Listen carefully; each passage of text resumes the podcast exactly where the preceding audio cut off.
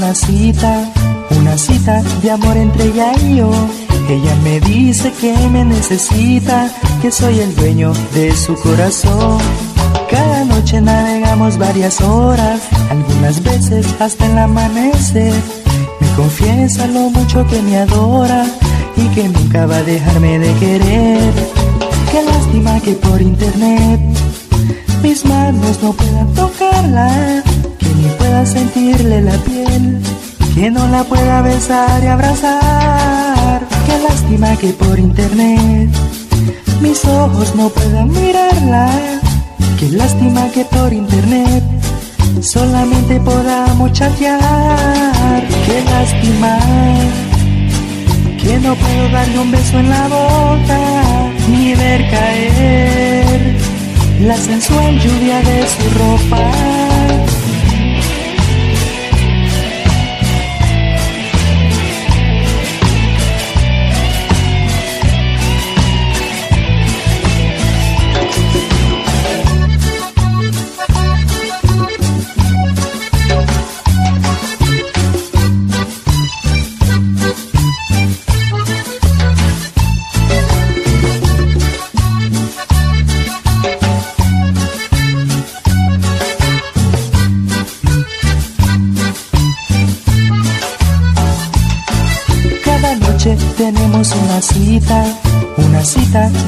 Entre ella y yo. Ella me dice que me necesita, que soy el dueño de su corazón. Cada noche navegamos varias horas, algunas veces hasta el amanecer. Me confiesa lo mucho que me adora y que nunca va a dejarme de querer. Qué lástima que por internet mis manos no puedan tocarla, que ni pueda sentirle la piel, que no la pueda besar y abrazar. Qué lástima que por internet mis ojos no puedan mirarla. Qué lástima que por internet solamente podamos chatear. Qué lástima que no puedo darle un beso en la boca ni ver caer la sensual lluvia de su ropa. Qué lástima que por internet mis manos no puedan tocarla, que ni pueda sentirle la piel, que no la pueda besar y abrazar. Qué lástima que por internet mis ojos no puedan mirarla. Qué lástima que por internet solamente podamos chatear. Qué lástima que por internet mis manos no puedan tocarla, que ni pueda sentirle la piel, que no la pueda besar y abrazar. Qué lástima que por internet mis ojos no puedan mirarla, qué lástima que por internet solamente podamos chatear. Qué lástima que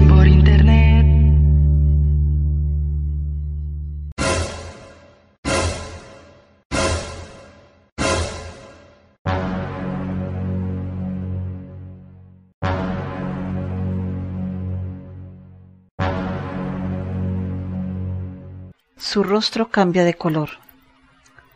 Sus manos tiemblan. Sus ojos, llenos de lágrimas, tratan de seguir leyendo. Finaliza la lectura y se deja caer sobre la camilla en medio de un incontrolable sollozo. Una gran desesperación se apodera de ella. Se incorpora con dificultad. Se arrastra hasta el borde de la cama. Intenta tocar el piso, pero sus piernas no le responden. Un intenso dolor le recorre la espalda. Inevitablemente cae al piso. Angustiada, apoya la cara en la camilla y sigue llorando sin parar. Transcurren unos minutos y de repente la puerta se abre.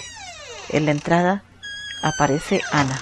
La joven al ver la escena corre junto a su amiga e intenta ayudarla. Ay, niña, ¿qué le ha pasado?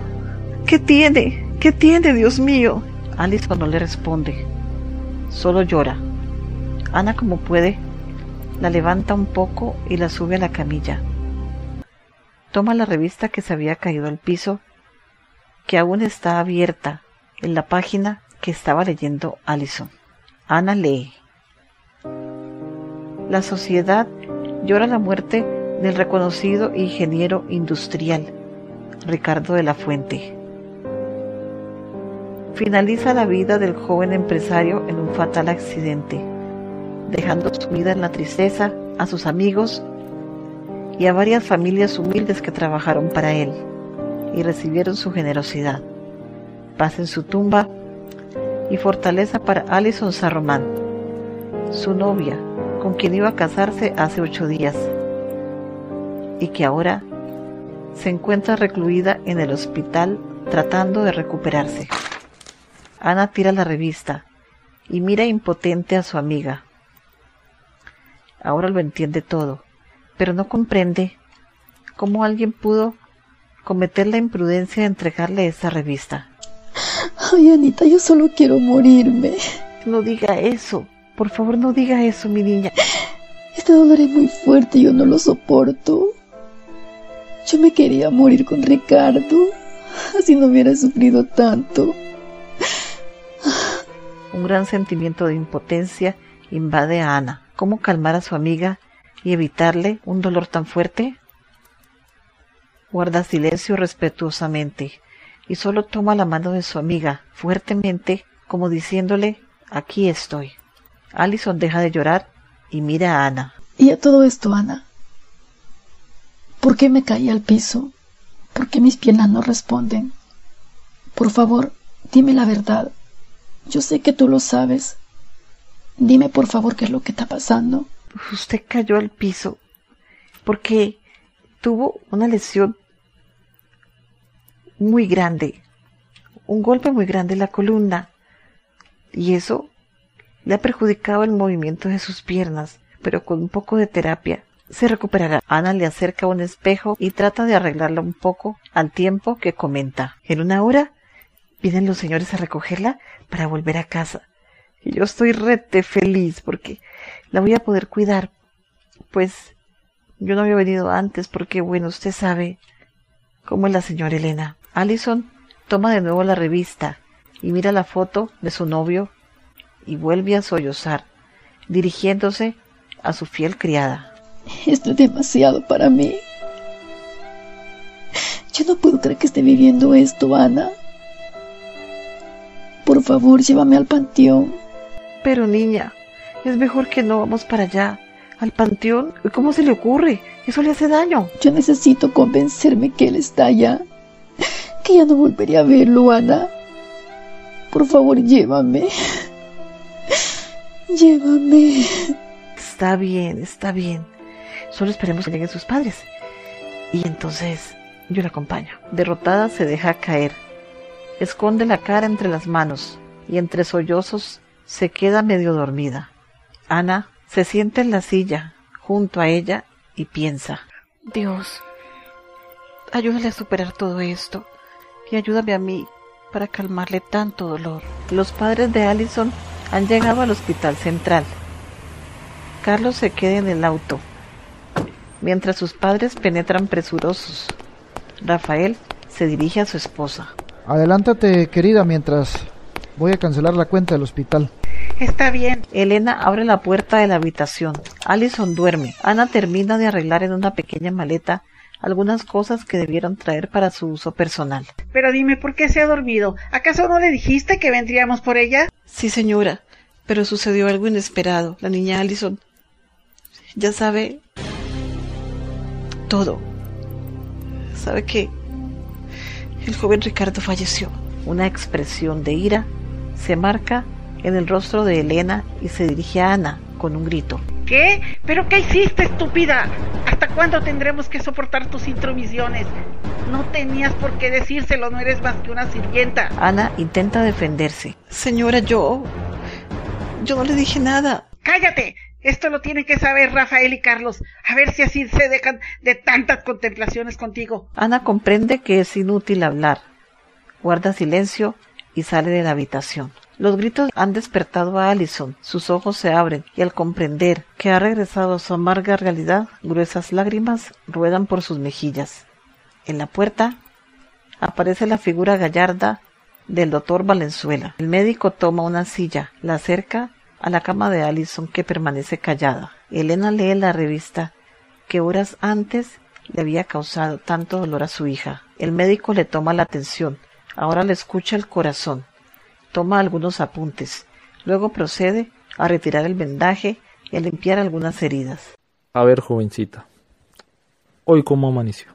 Me siento muy mal, doctor. Mm, ¿Te duele algo? Me duele el alma. Me duele profundamente. Entiendo. Tú debes ser fuerte. Descubre las piernas de la joven y le da unos golpecitos, pero ella permanece inmóvil. El doctor hace una pausa y la sigue examinando. Elena interroga. Hija, ¿quién te dio esta revista? Por favor, dime quién te la dio. Esta revista me la dio una enfermera, mamá. Así pude darme cuenta de todo lo que ustedes me han ocultado. Elena agacha la cabeza apenada. Comprende que ha cometido una injusticia con Ana. Vuelve la cabeza a su hija y en tono pausado exclama. Pero escúchame, pequeña, no tenía caso decirte nada. Tú estabas muy mal. Ricardo fue cremado el mismo día del accidente y no tenía sentido mortificarte. Entiéndelo, por favor, Alison. La joven calla. El médico respira profundamente. Mira a los padres de Allison que lo observan angustiados. Señores San Román, quiero hablar con ustedes un momento. Allison se incorpora con dificultad y encara al doctor diciéndole. A ver, doctor, lo que tenga que decirle a mis padres, quiero escucharlo yo también. Rafael intenta calmarle. Tranquila, hija, es solo para firmar documentos pertinentes para tu salida. Por favor, no mientas, papá. Los doctores no se entienden con eso. Hable, doctor. No soy ninguna niña y tengo derecho a saber qué es lo que pasa. Sergio la mira vacilante y luego mira a los padres de la joven como buscando una aprobación para continuar hablando delante de ella, que lo mira expectante. Rafael y Elena mueven la cabeza aprobando que el médico hable.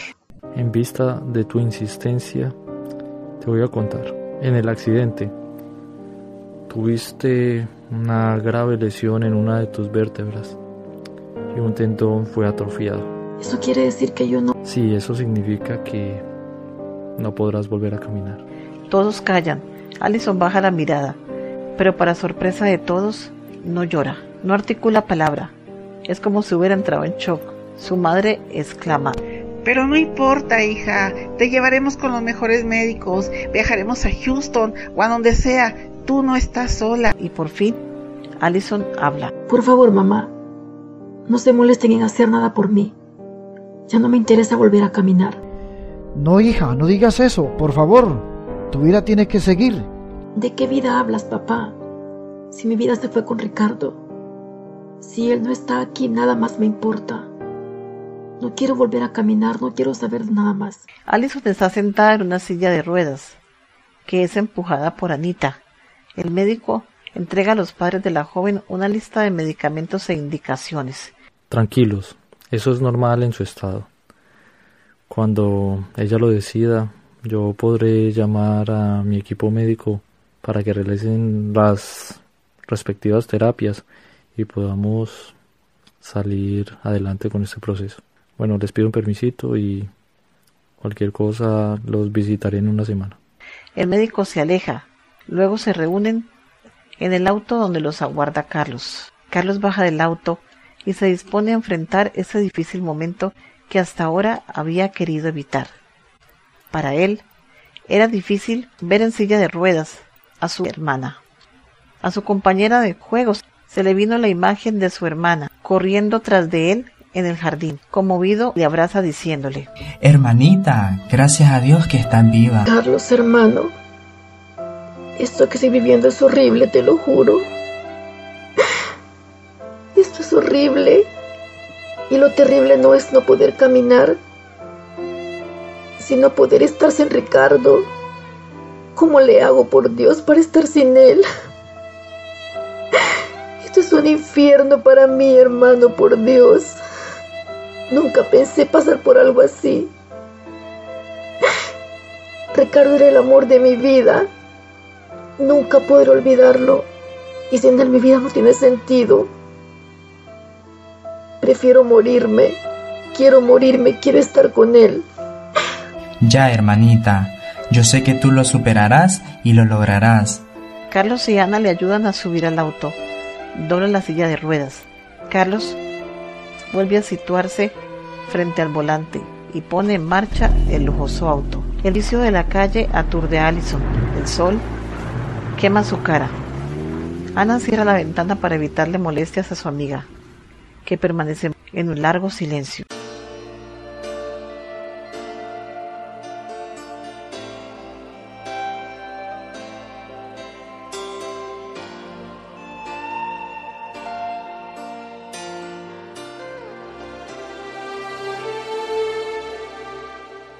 Que nadie piense en mí, soy diferente hoy. Aquel que me llenó la vida ya no vive aquí. La voz que me cantó al oído ya se marchitó. Han transcurrido dos semanas desde que Allison volviera de la clínica. En el comedor, el matrimonio San Román toma la cena, acompañados por su hijo Carlos. Ana va y viene colocando sobre la mesa los apetitosos manjares. Elena se dirige a Ana para decir. ¿Y Alison ya cenó? Solo comió sopa y un poco de fruta. Realmente, la niña Alison está muy mal. No ha querido probar bocado y está muy negada a tomar sus medicamentos. Ella solo quiere morir. Rafael, tenemos que hacer algo, mi amor. Alison no puede seguir así. Y eso no es todo. Está negada a tomar sus terapias. Hoy estuvo aquí el doctor Sergio y no quiso recibirlo. Hay que hacer algo. Rafael se coge la cabeza. Carlos agrega. Debemos de tener paciencia. Se le murió el amor de su vida ocho días antes de casarse y para terminar de ajustar quedó inválida. No es fácil para una mujer activa así como mi hermana. Su padre la interrumpe. Yo he pensado en algo para que mi hija siga manejando la empresa desde aquí. Y creo que sería pues una manera para que ella vuelva a sus labores. Tal vez trabajando eso le sirva un poco para salir de esta depresión. ¿De qué hablas, querido? Explícame, por favor. No entiendo. Hablo de implementar en Mundo Radio el, el sistema de las emisoras virtuales. ¿Emisoras virtuales? ¿Y cómo funciona eso, papá? Mire, Carlos, se trata de un de instalar programas en el computador para ella trabajar desde la casa, o sea, ella puede locutar, puede hacer entrevistas e incluso puede chequear los locutores nuevos que vayan llegando a la radio. Y tal vez es una oportunidad para las personas que viven lejos y quieran trabajar para nosotros. Uy, papá, tú sí que eres un genio. ¿Pero tú crees que ella acepte? Mira, Carlos, yo tengo fe que ella va a aceptar trabajar desde aquí, pues si no lo hace se va a sumergir en ese abismo en el cual ahora mismo ella se encuentra. Y para mí eso sería muy triste. Yo voy a hablar con William, que él debe de saber de esos programas para que haga todo lo necesario para que ella pueda trabajar desde aquí.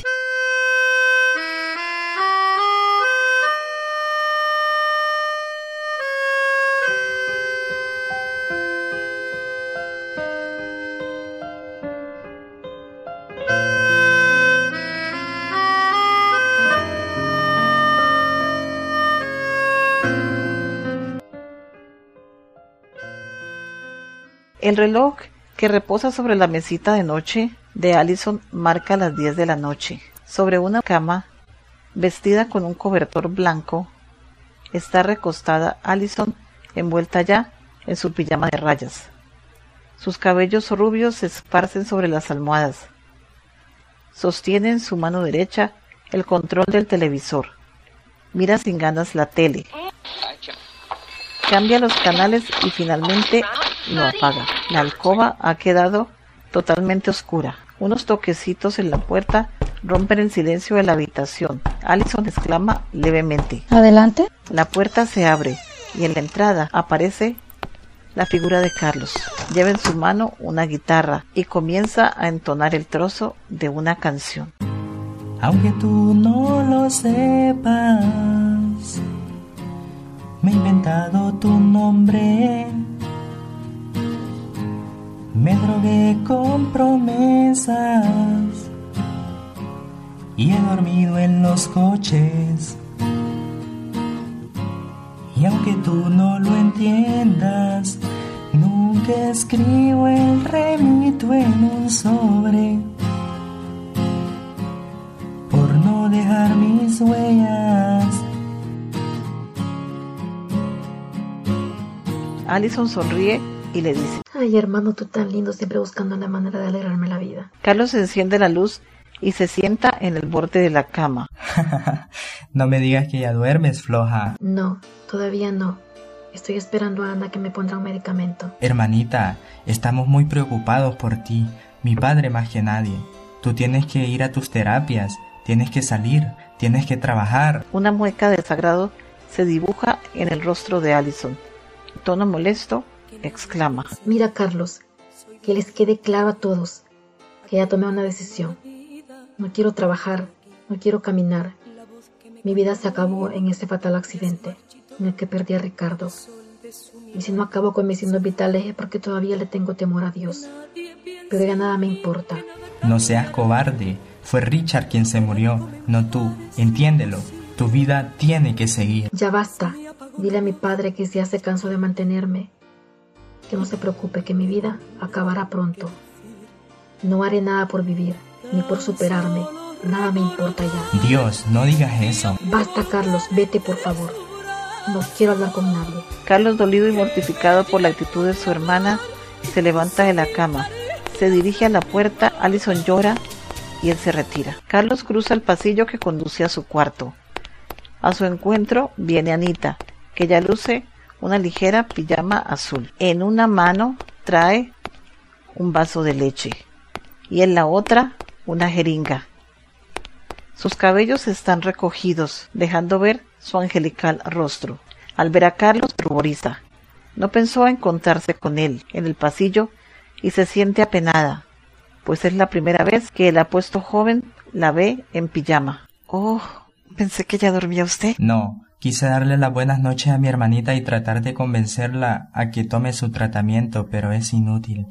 Ella no quiere nada, y me siento mal porque creo que le hablé muy fuerte. Una expresión de tristeza se dibuja en el rostro de Carlos. Ana lo mira con ternura y le dice Tranquilo, ya verá que la niña cambiará de opinión de un momento a otro.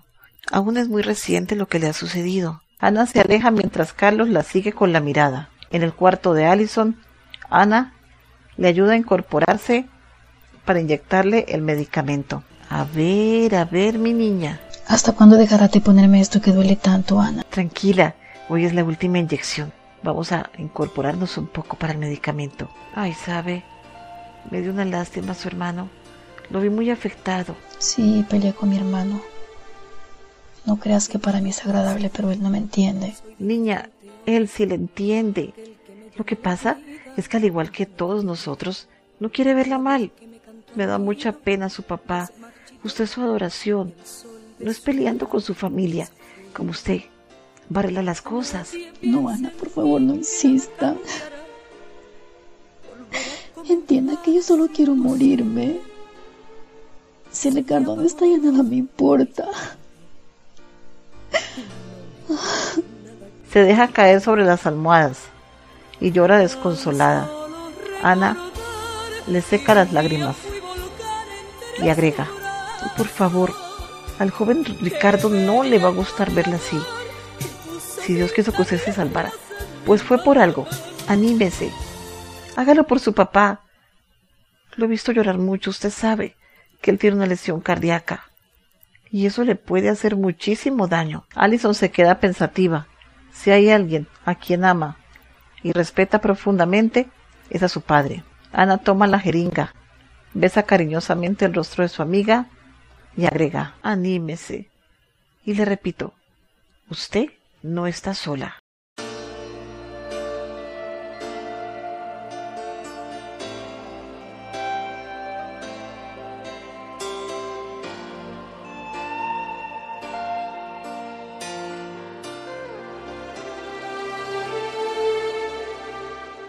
Muy lejos de la mansión de los San Román, en una casita pequeña, dos jóvenes juegan animadamente una partida de dominó. Son Gerardo Gutiérrez y Juan de Dios González, dos chicos de unos 26 años aproximadamente. Están sentados frente a una mesita. Cada uno tiene una cerveza en la mano y en la mesita se ven 28 fichas de dominó, marcadas de una manera especial. La partida finaliza. Uno de ellos sonríe dichoso con la expresión de triunfo en el rostro. Es Gerardo, que ha ganado la partida. Juan de Dios saca del bolsillo sin ganas unas monedas y estira la mano buscando la de Gerardo. Pasan unos segundos y Juan de Dios no consigue entregarle las monedas. A Gerardo, que busca tientas, la mano de su amigo. Finalmente logra depositar a tientas el dinero sobre la mano de Gerardo, que exclama sonriente. Casi que no paga. Gerardo y Juan eran amigos hace algunos años. La glaucoma le había quitado la visión a Juan desde los diez años. Gerardo la había perdido desde los cinco a causa de una caída. Hey hermano, ya no juego más. Me vas a mandar a casa pelado y me voy a ganar la cantaleta de mi cucha toda la semana. Está bien, acepto porque ya estoy cansado, pero luego nos vemos para terminar de atenderte. Gerardo guarda las fichas. Juan se acaba la cerveza, se pone de pie y exclama. Hoy tu hermana me castigó. No preparo esos ricos tacos que tanto me gustan. es que a ti no te llena nadie y a mi hermana ya le da miedo brindarte comida. Dice que corremos el riesgo de quedarnos sin mandado. Ay, pero si no se hace exagerado. Solo me como un plato de frijoles y tres tacos. Gerardo sonríe y agrega. Ándale, Tragón, ya vete. Nos vemos mañana. Juan se va y Gerardo cierra la puertica de madera, quedando solo en la pequeña salita. Amanece. El ir y venir de los coches y las campanas llamando a misa de seis despierta a Gerardo. Sus enormes ojos verdes se abren lentamente. En sus labios aparece una sonrisa como si despertara de un gran sueño. Un aroma de café viene de la cocineta. La puerta de madera se abre y aparece Paloma, una joven de escasos 19 años. Trae en sus manos una taza de café. La pone sobre la mesita de noche de Gerardo, donde también reposan un bastón doblado y un celular. Palomita, ¿qué haces levantar tan temprano? Hay muchas cosas que hacer y hoy está buena la chamba. Ay, hermanita, si me dejaras ayudarte. Yo tengo buena voz. Puedo buscar otros lugares para trabajar. Es que me preocupa, tú sola en la calle. Ya deja de hablar bobadas. Mientras yo pueda, trabajaré para los dos, y cuando no pueda, también. Paloma se marcha y Gerardo piensa en voz alta. Algún día esto tiene que cambiar. No puedo permitir que Paloma siga trabajando.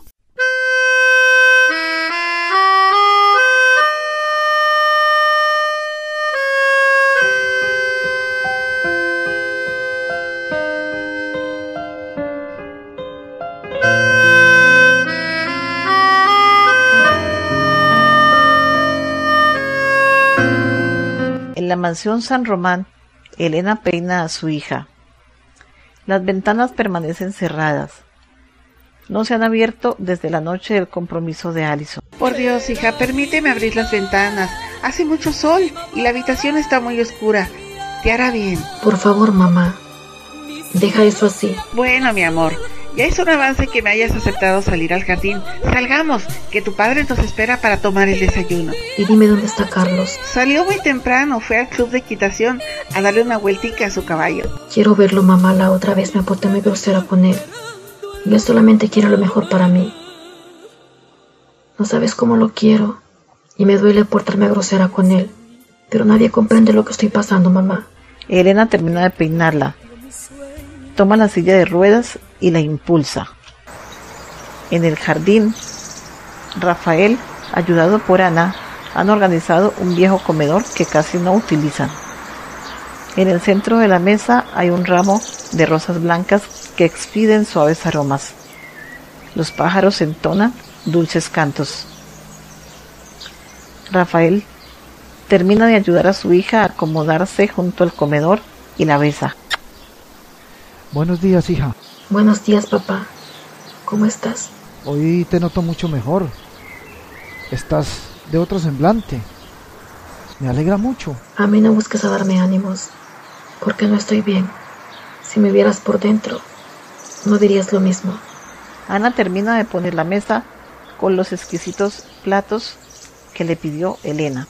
Intenta retirarse, pero la voz de su patrón la devuelve. Ana, siéntate con nosotros.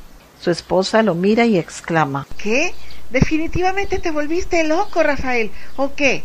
Vamos, Ana, ve a la cocina y vuelves para recoger la vajilla. Ana intenta iniciar la marcha, pero esta vez es detenida por la mano recia de Rafael, que agrega. Te dije que te sientes, Ana.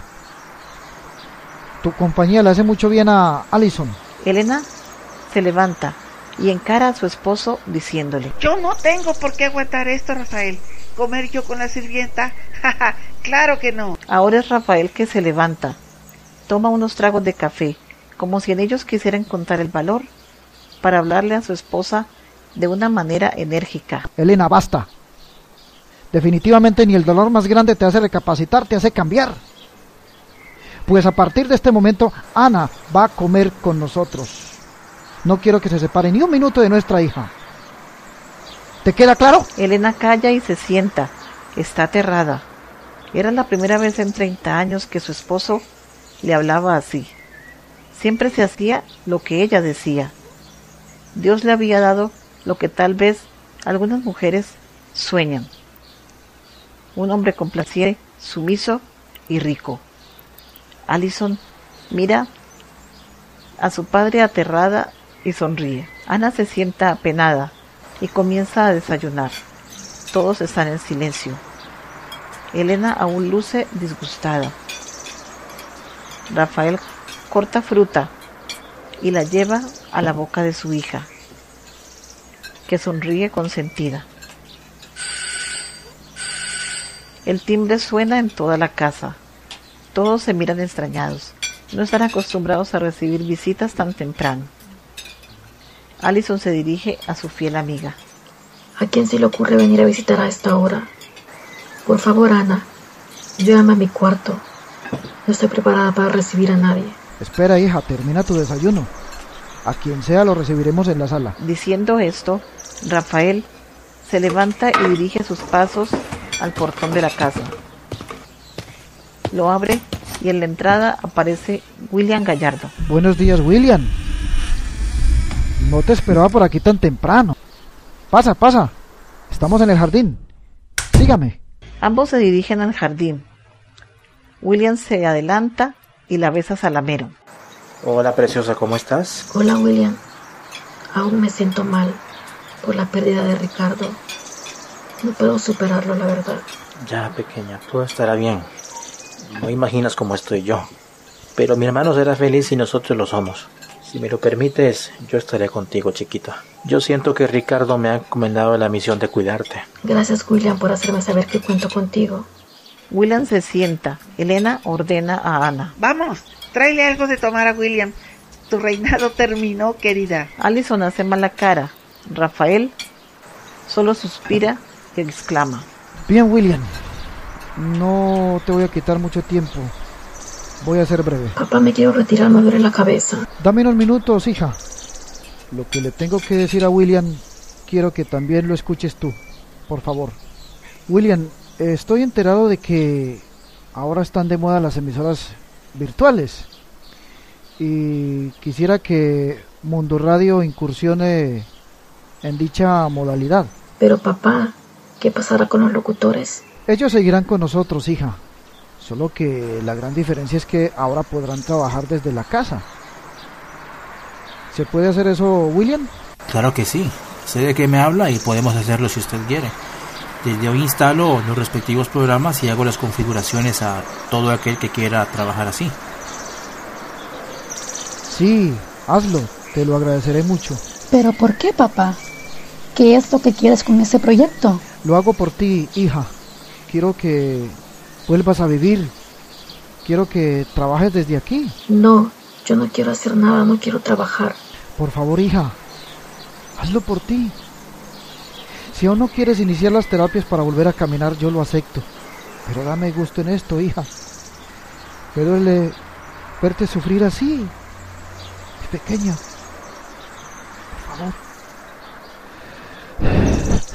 Allison se conmueve. Como puede, se acerca a él. Le acaricia la cabeza y le dice, Papá, por favor no sufra por mi culpa. Haré lo que sea por ti, lo que tú me pidas. Pero no llores, no soporto verte sufrir por mi culpa. La joven se vuelve a William y le pregunta, Oye, William, ¿para cuándo crees que estará listo lo que quiere mi papá? Hoy mismo, preciosa. Cuando venga del club vuelvo para instalar el programa en la computadora. Desde ahí puedes entrevistar a los aspirantes, hacerles pruebas, grabar, locutar, grabar promos, lo que quieras. Y mañana mismo pondré el aviso en redes sociales, invitando a los profesionales de comunicación social a participar en el proyecto. Está bien, yo espero.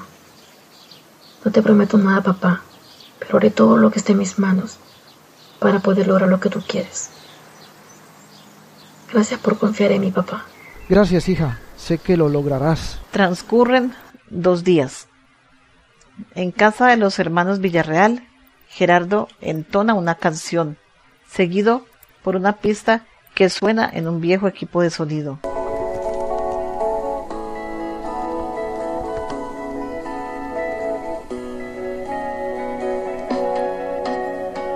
En un mar de ilusiones, mi barco no se hundió. Fueron sus caricias, sus manos junto a las mías, y fue su voz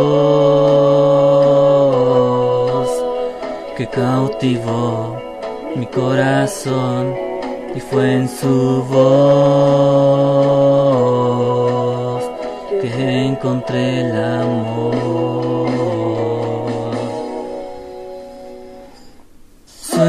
Sueño con tenerte cada vez más fuerte. Sueño con tus labios que sacian mi sed. Sueño con tenerte cada vez más fuerte. Sueño con tus labios que sacian mi sed. El ruido insistente del timbre la interrumpe. Avanza molesto a la puerta y exclama. ¿Quién es? Al otro lado se escucha la voz de Juan de Dios que responde. Abre, cabrón, que este sol está re fuerte. Juan, ¿no crees que es demasiado temprano para venir a molestar? Cuando escuches lo que te vengo a decir te vas a tragar tus palabras. Juan se deja caer en uno de los muebles. Gerardo irremediablemente apaga el equipo y se sienta a un lado de su amigo que busca algo en el celular. Hoy leí en las redes que los dueños de Mundo Radio están buscando locutores que quieren trabajar desde su casa. ¿Desde la casa? No te entiendo. Sí, es que es una modalidad que tienen muchas estaciones y ellos quieren estar en la moda. Y solo necesitas banda ancha o internet y una computadora. Gerardo lo mira incrédulo hasta que escucha la información en el celular de su amigo. Su rostro se ilumina, pero vuelve a opacarse cuando cae en cuenta que no posee ni computador ni internet. Ay, hermanito. Es una buena oportunidad, pero yo no tengo computador y lo que gana Palomita apenas se alcanza para lo básico. No puedo salirle con que ahora tiene que pagar el internet. pues algo se hará, carnal. Y ya cuando comiences a ganar, tú pagas el internet. Gerardo destapa dos cervezas, le entrega una a Juan. Ambos beben y hacen planes imaginarios. El ruido de la llave abriendo la puerta les hace reaccionar. Es Paloma. La chica avanza a ellos. Se le ve cansada. Se sienta frente a Juan, que no disimula la emoción que le invade al sentirla. Ella se quita los zapatos y suspira hondamente. ¿Cómo te fue, hermanita? Pues regular. No hice lo que esperaba. Y si no es por una señora que me dio unos pesos de más. ¿Y tú, Juan del Diablo, qué andas haciendo? No me digan que hoy también van a jugar y beber. Ay Dios, pero en qué mal concepto me tienes, Paloma. Vine para algo productivo. Cuéntale, Geraldo. Así es, hermanita. Hoy Juan vino a platicarme sobre una propuesta de trabajo. La chica hace mala cara e interrumpe. Juan, deja de meterle cosas en la cabeza a mi hermano. Él no está preparado para enfrentar la calle como tú. Ey, ey, calma, déjame hablar. La propuesta que hay es trabajar sin salir de casa. La oportunidad de mi vida.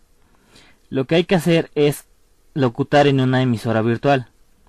Solo debo tener una computadora y banda ancha.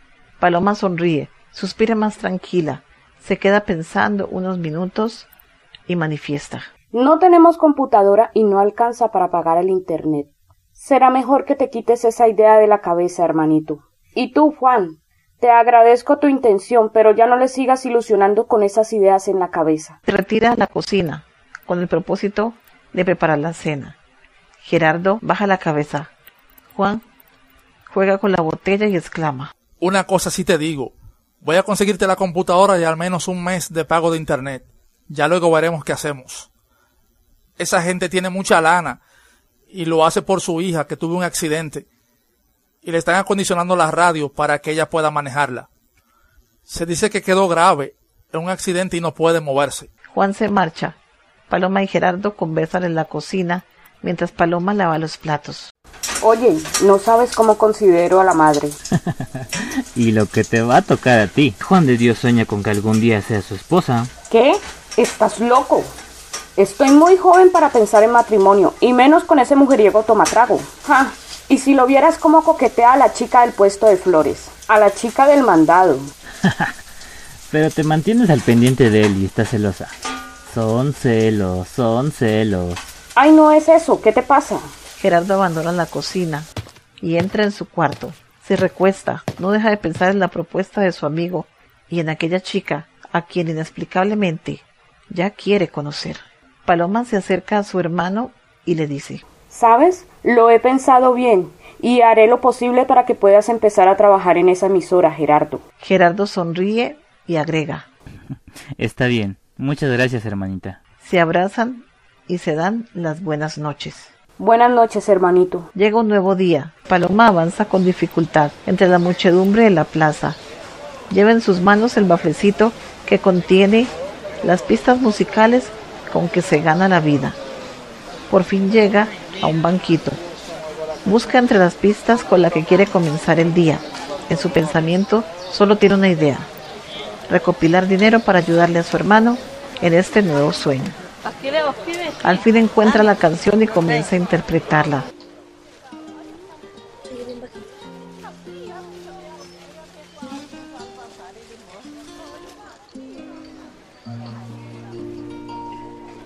Ya me acabé dos caritones de tequila montones que el olvido no ha llegado.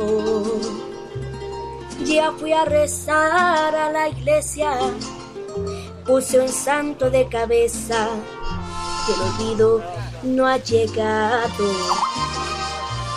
Ya tuve nuevos amores, destrocé corazones y el olvido no ha llegado. Que olvido tan testarudo, parece que viene en burro. Que olvido tan desgraciado. No llega el olvido, se está haciendo tonto en alguna esquina. No llega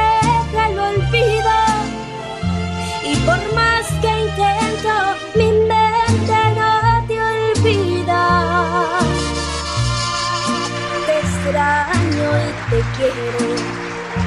Y por tus recuerdos ya he quedado en cero.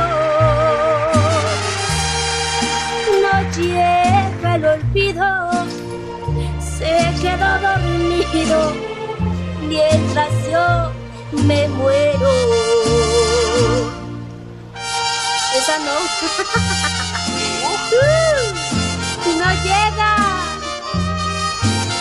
llega el olvido. No llega y no llega.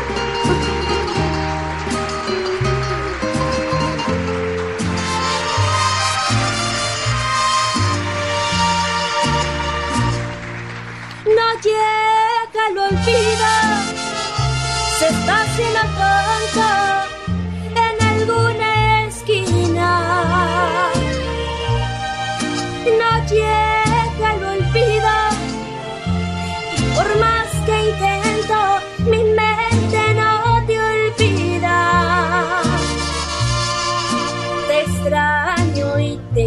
Y por tus recuerdos ya he quedado en cero. No llega el olvido, se queda dormido. Mientras yo, mientras yo me muero.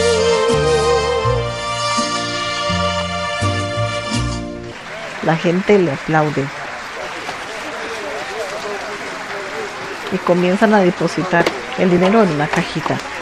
La canción termina y entre la muchedumbre se escucha una voz que le llama. Paloma, palomita. Ella se abre paso entre la gente y descubre a Juan de Dios que viene corriendo hacia ella. Juan, ¿qué haces aquí?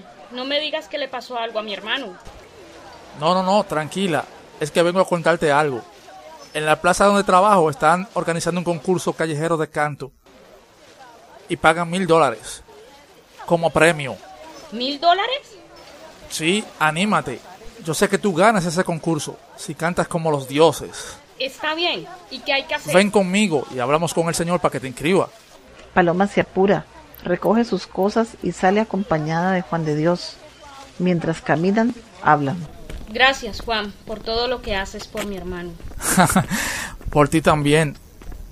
Y no hay cosa que me haga más feliz que el sonido de tu sonrisa. Y si tu hermano es feliz, tú también. Ella se ruboriza. Él le acaricia el cabello y ella se retira un poco arisca. Está bien, yo solo sé que ese concurso te lo ganas, como que me llamo Juan González. El sol ya comienza a ocultarse tras las nubes. Son casi las seis de la tarde. Paloma llega a la casa, donde le espera su hermano. Luce cansada. Por fin logra llegar a la casa. Entra a su cuarto, se quita los zapatos, los deja a un lado de la cama. Sus pies lucen cansados. Gerardo viene de la cocina. En sus manos trae un vaso lleno de una apetitosa limonada. Se lo entrega a su hermana. ¿Cómo te fue, hermanita? Muy cansada. Vengo muerta, pero valió la pena, porque hoy sí que la hicimos, hermanito. La plaza de mercado estuvo llena y luego trabajé dos horas en el restaurante donde voy. Me alegra mucho, pero no te esfuerces demasiado. Te siento muy cansada. Deja, voy a preparar algo de cenar. No, hoy mejor no preparemos nada. De vez en cuando démonos el gusto de cenar algo hecho. Paloma saca unos billetes, se los entrega a su hermano y luego le entrega la lista con el mandado. Minutos más tarde, los hermanos están sentados en la mesa. Comen felices. Se nota que hace rato no les sonreía la vida. Paloma mira a su hermano y llena de alegría le dice Te tengo una noticia. Juan de Dios estuvo hoy en la plaza y ¿qué crees? Me llevó a un lugar donde se está organizando un concurso de talento callejero. Y me inscribí para cantar. El premio son mil dólares. Me lo voy a ganar, Gerardo, y con eso compraremos tu computadora. Gracias, hermanita. Muchas gracias. Sé que ganarás. Terminan la cena. Paloma retira los platos. Unos toques de la puerta sacan a Gerardo de sus pensamientos. Es su hermano Juan de Dios. Paloma viene de la cocina. Juan de Dios la huele y suspira. Se sienta y descarga sobre la mesita una computadora de baja tecnología. Hermano, esta computadora está algo obsoleta, pero me la prestó un amigo en lo que consigues la tuya. ¿En serio? Hermanito, eres un bacán. Gerardo toma entre sus manos la computadora, la conecta, espera unos minutos y se deja escuchar una voz electrónica. Paloma lo mira conmovida y piensa para sí misma. Pobre mi hermano. Dios, ¿qué pasará si no me gano ese concurso?